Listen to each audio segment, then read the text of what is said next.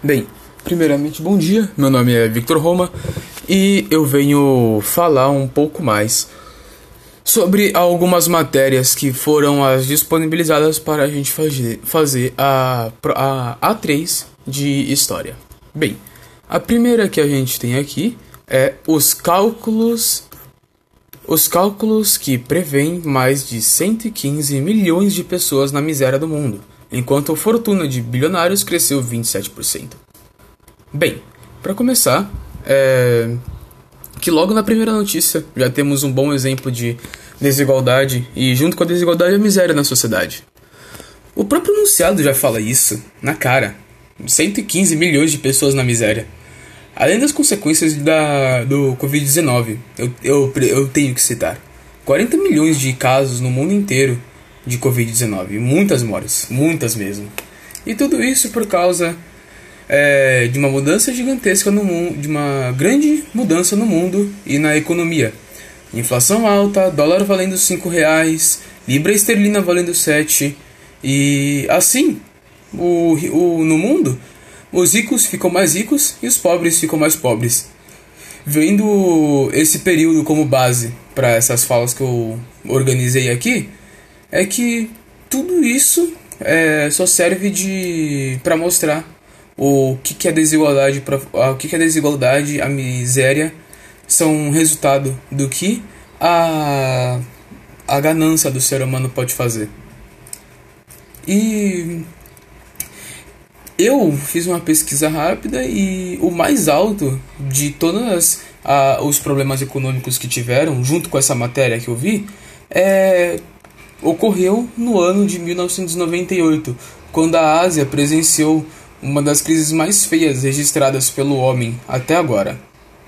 Mas essa doen mas com essa doença e a pandemia, to todos esses 115 milhões só piorou só aumentou a partir disso. Além de, de que muitas, muitos, é muitas organizações, inclusive a ONU, estavam trabalhando para tirar muitas pessoas da pobreza. Tirar 3% da pobreza do mundo estavam trabalhando. Aí essa pandemia e essa doença só veio para piorar a situação, atrasar, atrasar o processo de enriquecimento da população do mundo. E muitas medidas por, pela ONU já foram tomadas, mas mesmo assim, várias pessoas chegam em situação de pobreza extrema. Cerca de. Para uma pessoa que vive na pobreza extrema viver, é, é cerca de 10 reais por dia que a pessoa ganha. Então, por dia, ela tem 10 reais para gastar com bebida, alimento e nem dá para pensar em lazer, né? Só bebida em alimento.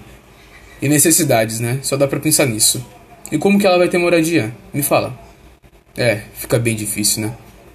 Bem, para a segunda matéria, aqui eu tenho um vídeo de desigualdade que é 25 minutos, mas eu não vou, eu não vou é, falar aqui os 25 minutos detalhado, eu vou falar um resuminho, tá bom?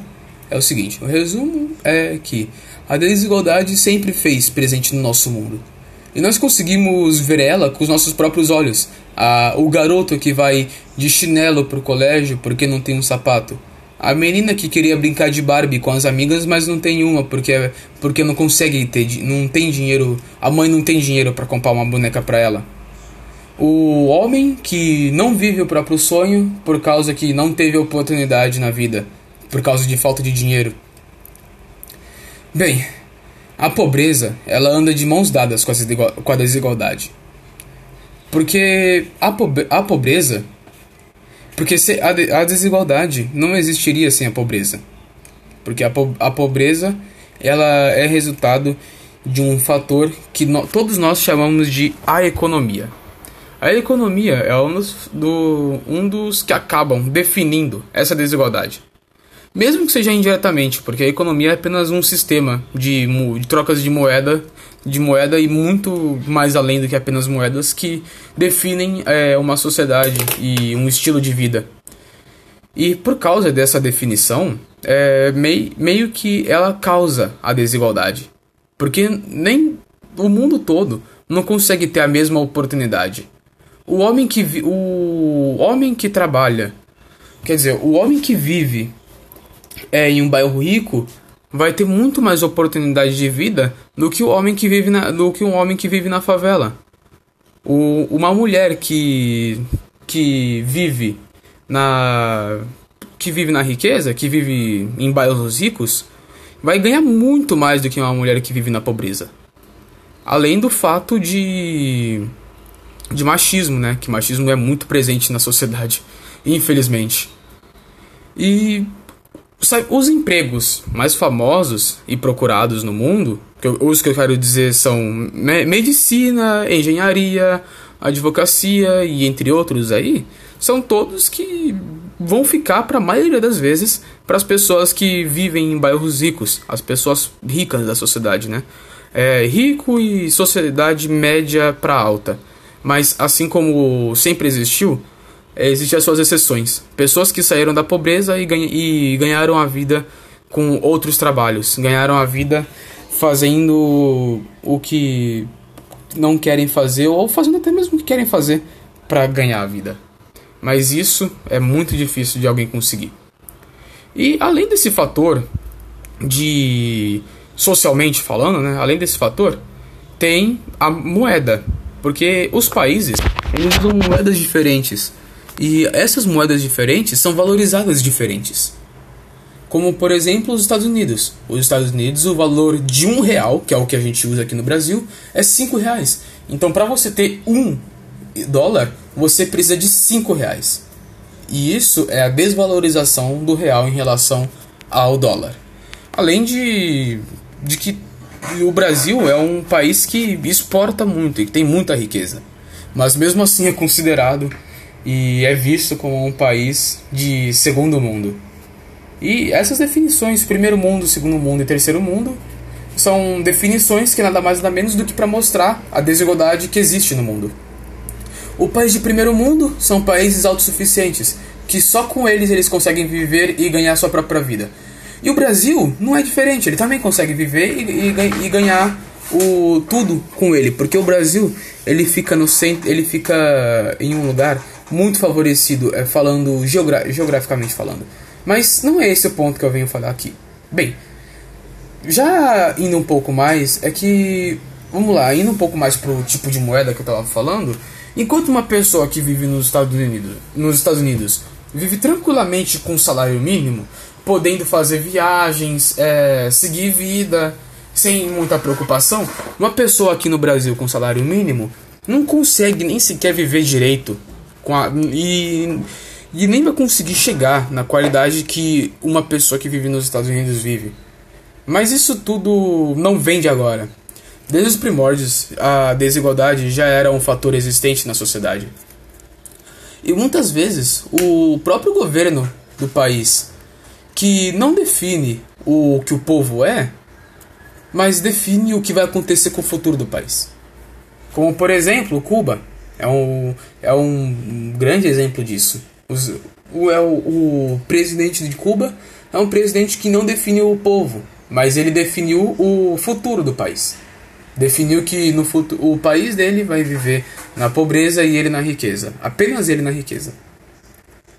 E e outros fatores aí, como por exemplo impostos, impostos elevados, é, inflações lá em cima e outros aí, né?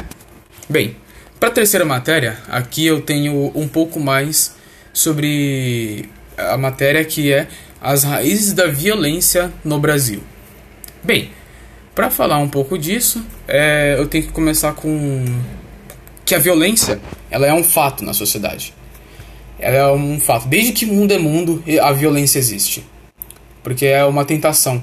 É uma tentação do ser humano a ficar, a ficar no poder. A ficar na maioria. Na maior, no, maior, no maioral. Quem, quem usa a violência sempre vai acabar ganhando, infelizmente. Sempre não, né? Acaba ganhando por ironia do destino.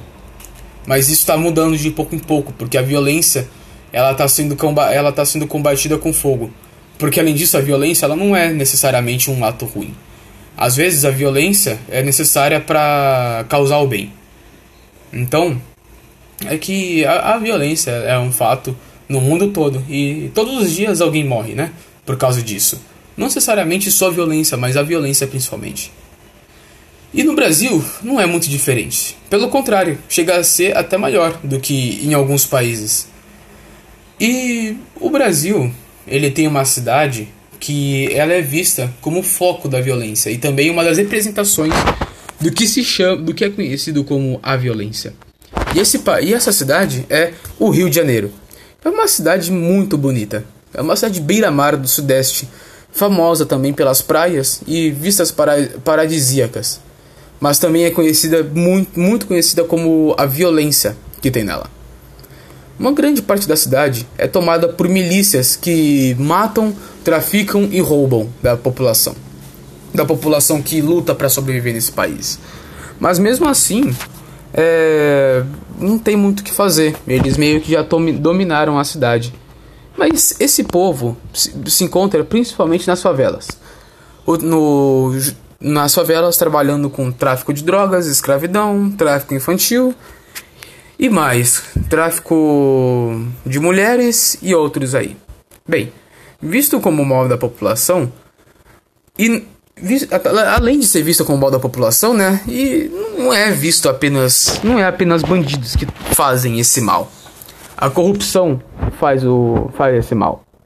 Toma conta da cidade inteira. Policiais, advogados, até mesmo da padaria na esquina que você vai comprar pão tá pode estar envolvido com alguma coisa.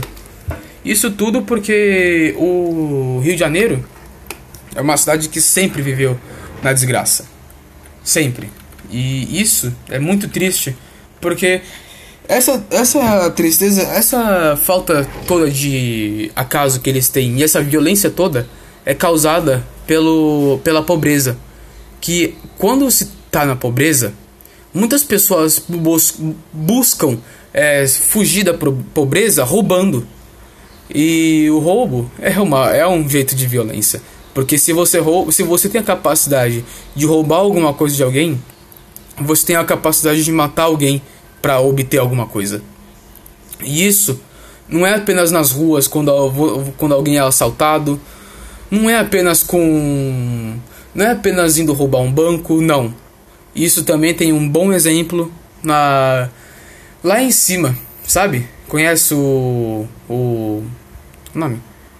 A Brasília, essa área federal? Então, lá é um dos lugares que é conhecido como um dos lugares que mais acontecem roubos e crimes no Brasil. A corrupção é muito presente lá também. Mas bem, é isso que eu tinha para falar sobre esses três temas. Espero que você tenha gostado e que aceite isso como resposta que foi solicitado. Até uma próxima oportunidade da gente se encontrar.